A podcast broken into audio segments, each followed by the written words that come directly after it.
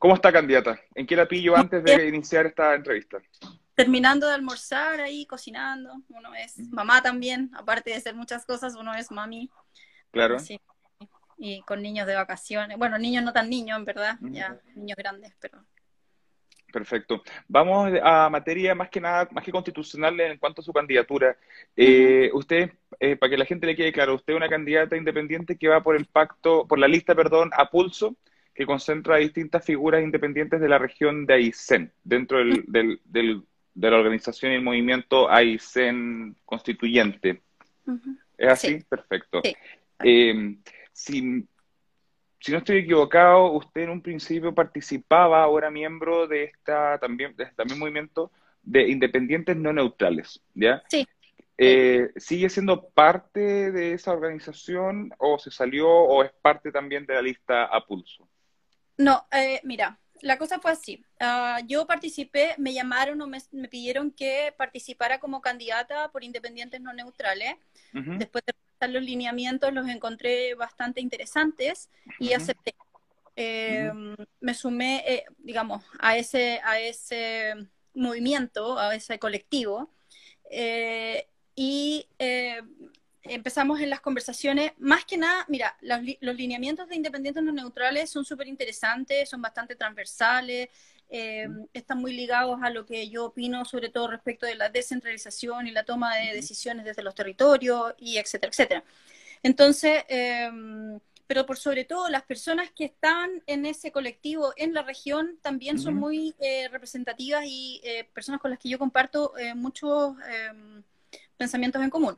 Entonces, em, era muy interesante para mí estar ahí el colectivo no me ha sacado de su WhatsApp ni nada por yo haber salido. De hecho, el colectivo eh, me eh, liberó mm. para que yo participara en la lista pulso, porque em, creemos que tener un independiente, a lo menos un independiente, em, desde la región en la constitución, eh, digamos, en, en el desarrollo de la constitución, es muy importante para nosotros como región.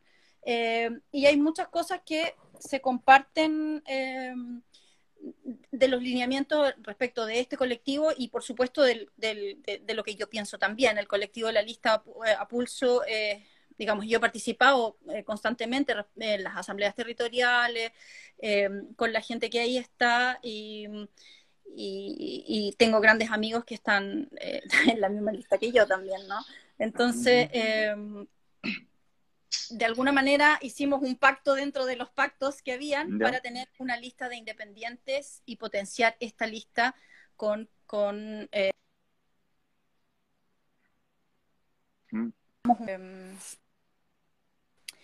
Ahí estamos con cinco nomás porque a Luisa Ludwig, eh, por un tema de administración política, eh, no había renunciado antes de octubre a un partido de octubre del 2019, entonces ahí estamos luchando para que algo se puede hacer. ¿Qué, partido es, ¿Qué partido estaba militando?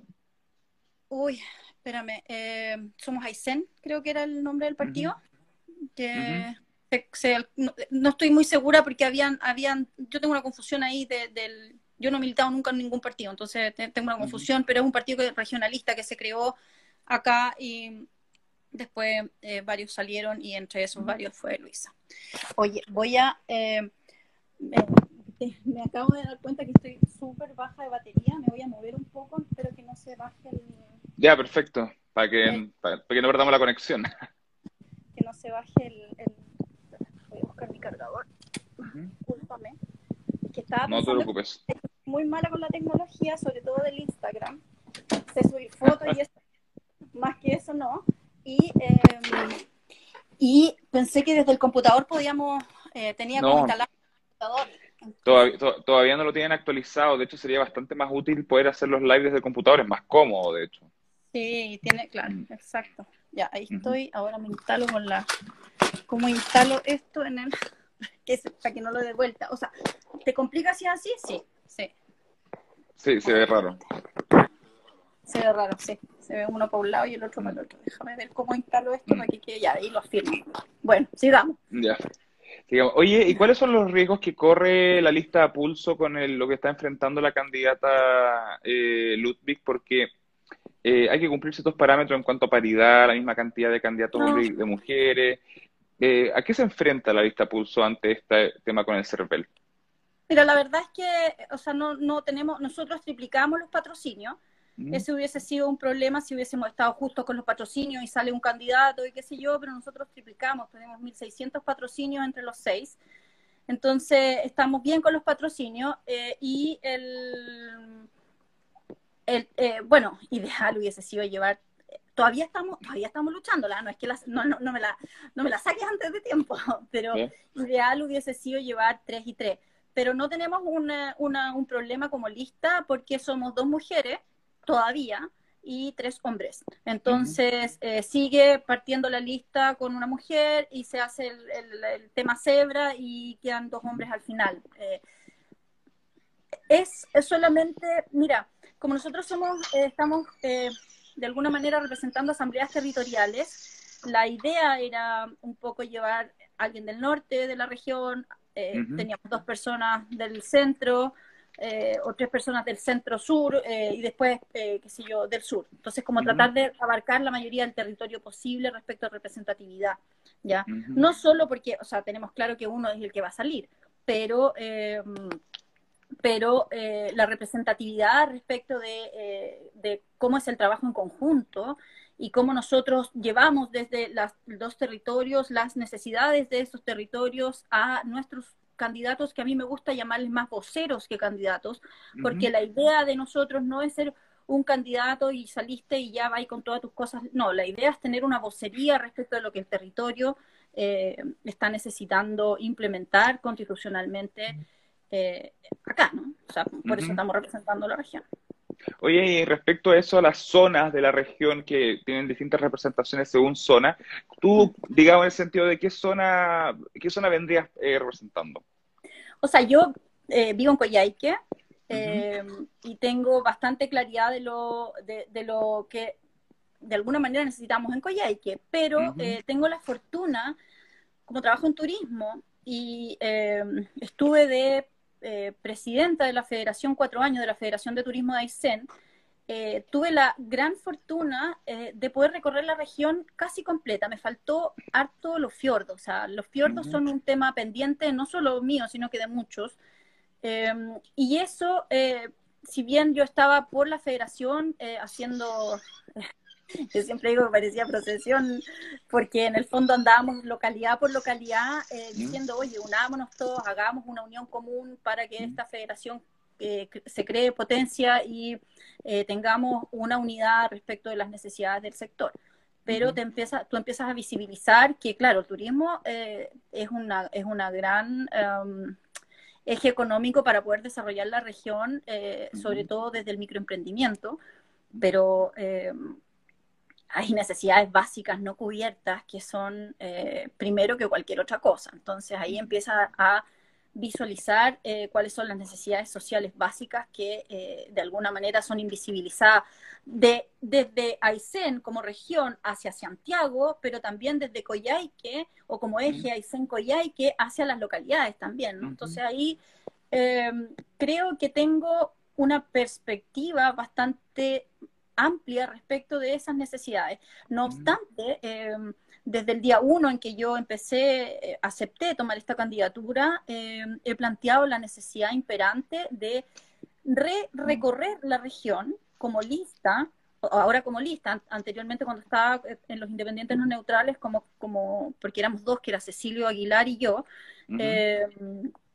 antes éramos, eh, pero era, o sea, yo siento que la necesidad de recorrer la región y rescatar, más que para hacer candidatura, sino que sobre todo para rescatar esas necesidades que muchas veces no son temas de constitución, pero sí son temas de derechos básicos, de derechos humanos básicos, que deben estar garantizados para que nosotros también, una vez que esta Carta Magna esté hecha, podamos bajar en esta parte administrativa, ya un poco más a la cancha chica, podamos bajar esa realidad para que desde esta constitución que nos va a amparar, que yo espero que sea maravillosa y que garantice todos los derechos que queremos garantizar, podamos... Em, podamos rescatar estas necesidades y además de eso garantizar, eh, valga la redundancia, em, en las localidades estos mismos derechos.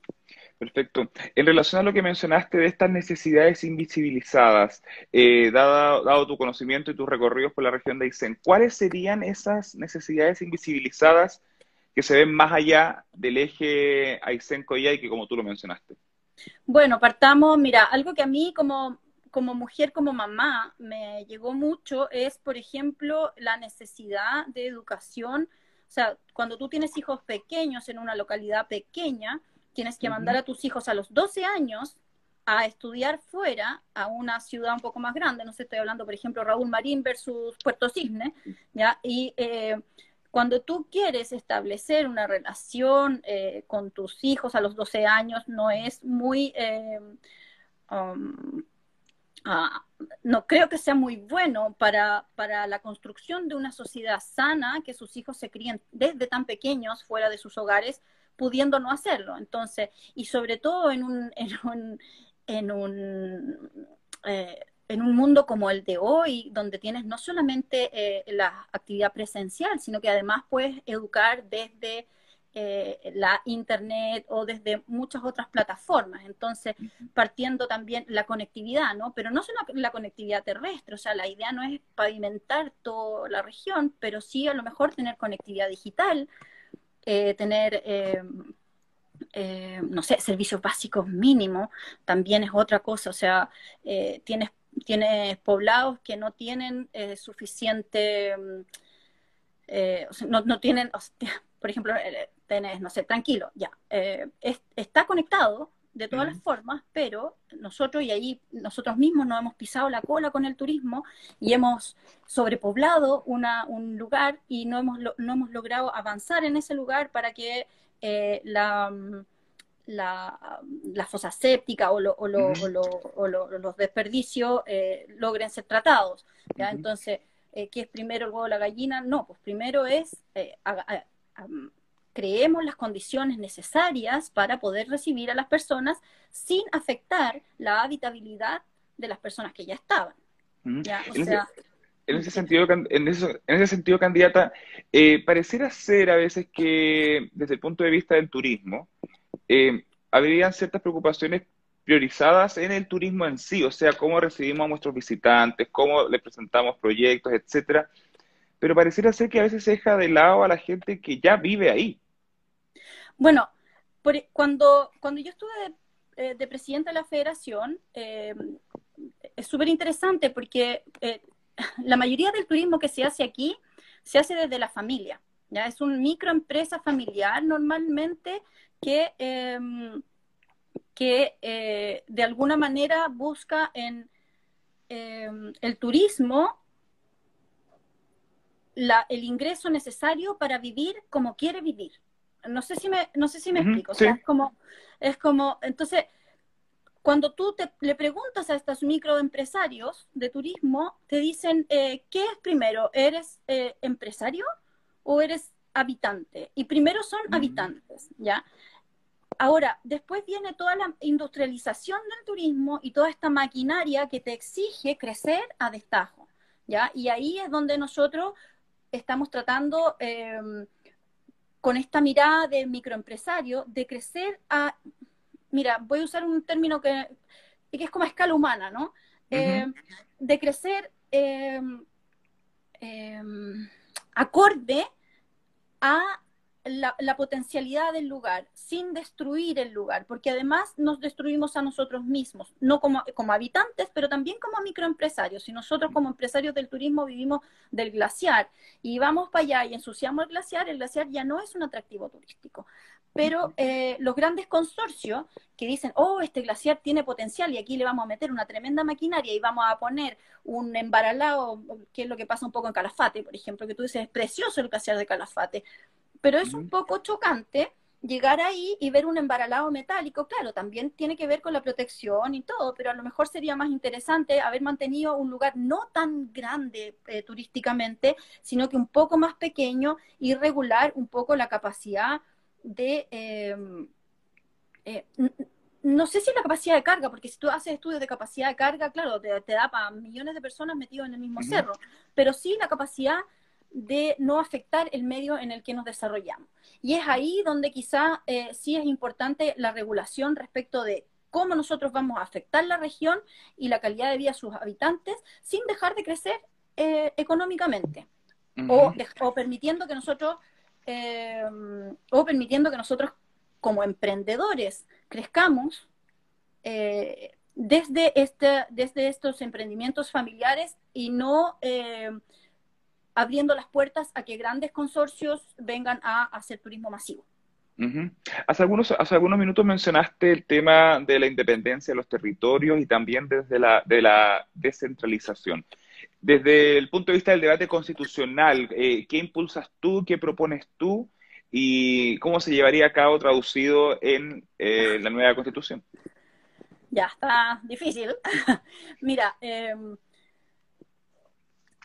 actualmente hay en desarrollo una, o sea, hay una ley de descentralización, ¿ya? Eh, que está bien interesante, pero si nosotros garantizamos constitucionalmente la descentralización, o sea, el derecho de los territorios a tomar sus decisiones a través de, em, em, a ver, a través de em, cabildos, ¿ya? Eh, o asambleas que de alguna manera, eh, nosotros le llamamos mesas de trabajo, por ejemplo, y aquí en esta región está lleno de mesas de trabajo y trabajamos con el gobierno regional para poder tomar esas decisiones, ya regionales.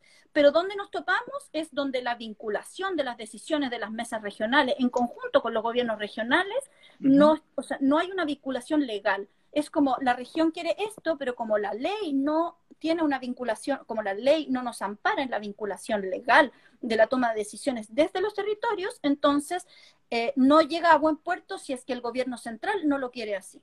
O sea, tienen como que tienen voz pero no voto. Exacto.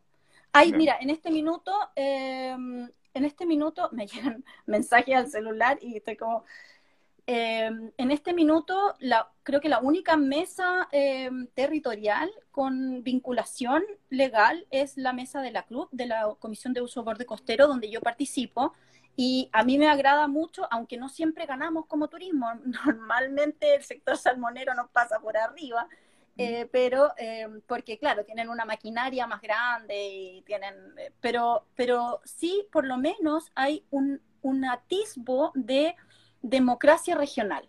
¿ya? Entonces nos sentamos con el gobierno regional, con las distintas instancias que son pertinentes al, a la Comisión de Uso de Borde Costero y se toma una decisión respecto de cómo ese uso de borde costero se va a organizar y esa decisión es respetada, eh, salvo que eh, eh, haya una mm, intervención en Contraloría o qué sé yo, que la decisión sea, no sé, inconstitucional o ilegal o algo así y nosotros estemos equivocándonos en tomar esa decisión.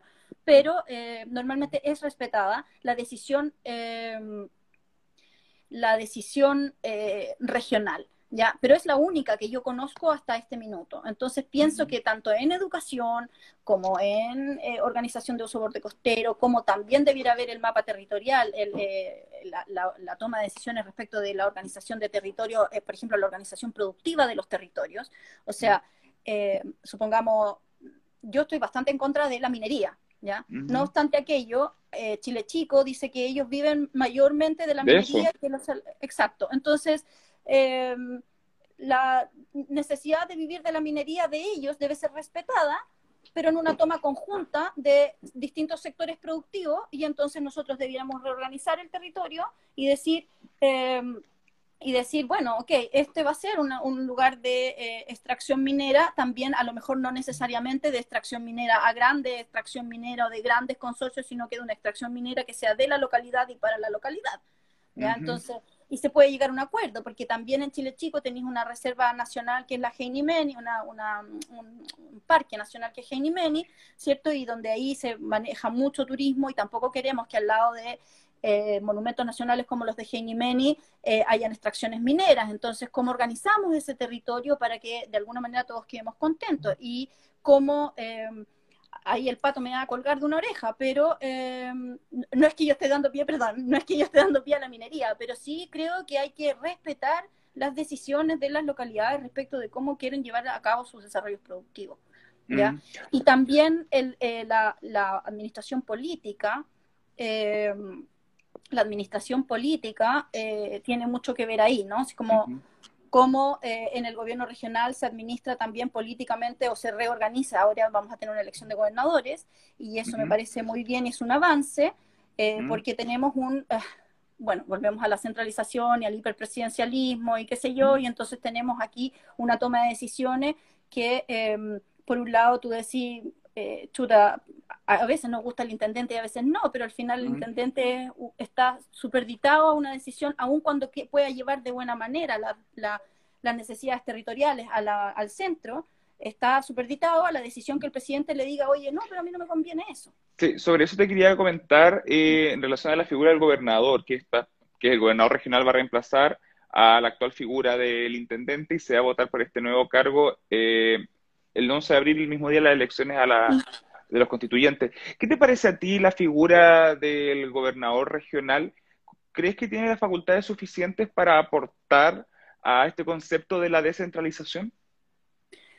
Mira, voy a ser bien honesta. Yo no estoy tan al tanto de cuáles van a ser realmente las facultades del gobernador, ¿ya? Eh, pero sí, eh, eh, de, lo, de lo poco que me he instruido, por lo menos antes, una de las grandes discusiones que teníamos era la regularización de los dineros. ¿ya? Entonces, eh, no entiendo si vamos a tener, eh, no entiendo mucho por qué se elige un gobernador, si, eh, y, tenemos además una, intendente, ¿me entiendes? creo que debiera haber un gobernador elegido, ¿ya? O un intendente, o como quieran ponerle el nombre, y que ese, esa persona elegida democráticamente por la región tenga las facultades completas respecto de la administración, o sea, completas y en conjunto con sus consejeros, o sea, del gobierno regional, completas para la administración tanto de los dineros como eh, de las eh, decisiones políticas que se toman en la región, o sea, administrativa. Perfecto. Candidata. ¿Mm? ¿Mm? Dime, dime. Sí, candidata, y ya para ir cerrando en virtud del tiempo, el tiempo se pasa rápido. eh, le quería preguntar sobre un tema más allá del turismo y más allá del tema de la descentralización y tiene que ver con el proyecto de, eh, Estado en lo económico que usted, que tú en particular propones. Actualmente Chile tiene un estado de bienestar eh, bastante cuestionado, criticado en el último tiempo. ¿Cuál es el que propones tú como candidata? Y esto te lo pregunto porque... Repítame, repítame de nuevo la, pregunta porque se me cortó una parte. Ah, perfecto. ¿Cuál es el estado, eh, cuál es el sistema económico que propones tú como candidata eh, que debiese estar presente en la Constitución. Y te lo pregunto porque actualmente está estipulado de que Chile es un Estado subsidiario. Y también te lo pregunto porque tu compañera de lista, Dice Bendaño, hace algunas semanas cuando la entrevisté me dijo que no tenían plan económico y que lo tendrían en los próximos días. Y ya han pasado dos semanas. Entonces, yo quería saber si la lista a pulso contaba ya con una propuesta en materia económica. O sea, yo creo que en la, la constitución debe... Eh, ¿tú, ¿tú, te refieres como cuál es la propuesta constitucional?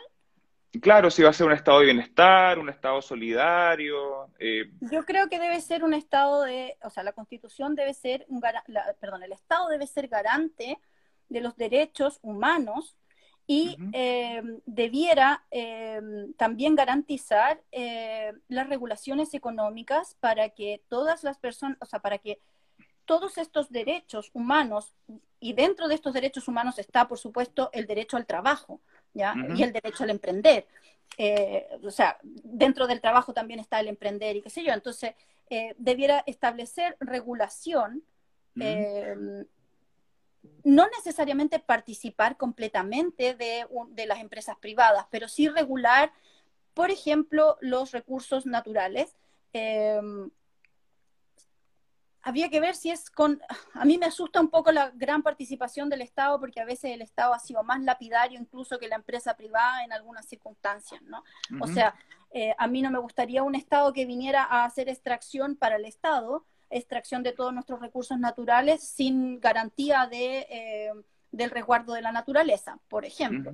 Eh, así como tampoco me gustaría un privado, pero sí el Estado debe ser un Estado garante, un Estado garante que permita eh, el desarrollo de la empresa privada, pero no el desarrollo indiscriminado o este concepto neoliberal de, la libre competencia a destajo, donde cualquiera puede hacer lo que quiera y el que gana más es el que gana más, digamos, y, pasa por arriba de los otros. De alguna manera debiera eh, garantizar por sobre todo los derechos humanos, los derechos sociales y em, eh, sí, ahí me están, ahí me están diciendo el, el, trabajo como, como derecho. Como derecho, claro como derecho. Y eso sí, eso debe estar dentro de los derechos. O sea, el, trabajo sí está y está en nuestro programa, el trabajo como, como un derecho, el trabajo en dignidad además, ¿no? O sea, eh, no sé si administrativamente puedes poner en la Constitución un salario mínimo, qué sé yo, pero de alguna manera sí debe, más que subsidiar, garantizar. Perfecto. O sea, el Estado subsidiario que actualmente está en Chile no debiese continuar. Mm, ah, no, yo siento que no. ¿Y por cuál entonces lo reemplazaríamos? O por el, un, Estado garante de derecho, como lo mencionó, ¿sería eso, ¿sería eso un Estado mixto, un Estado de bienestar, un Estado... Hay muchos tipos de Estado, la verdad. Pero es como para el tema de tener ordenado cuál sería el sistema económico que regiría en Chile en adelante. Un Estado mixto, creo yo. Sí, un Estado mixto que de alguna manera, eh, pero, pero Ah, es que yo creo que sacar la subsidiariedad de golpe y porrazo sería un error.